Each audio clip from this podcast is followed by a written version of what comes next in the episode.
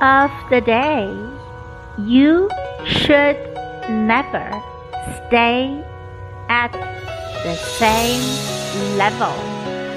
Always push yourself to the next.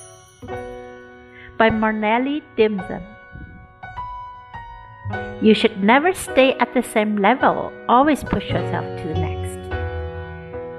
永远都不应该停留在同一水平，总是要把自己推向下一个级别。Word of the day push, push.